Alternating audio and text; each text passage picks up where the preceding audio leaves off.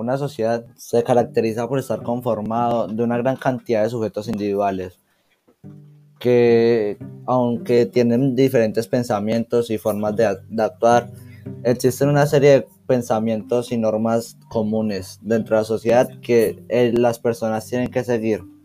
Esto con el fin de permanecer en armonía. Se puede afirmar que cosas que no son comunes entre toda la sociedad son las creencias y afirmaciones, ya que cada quien presenta un punto de vista distinto.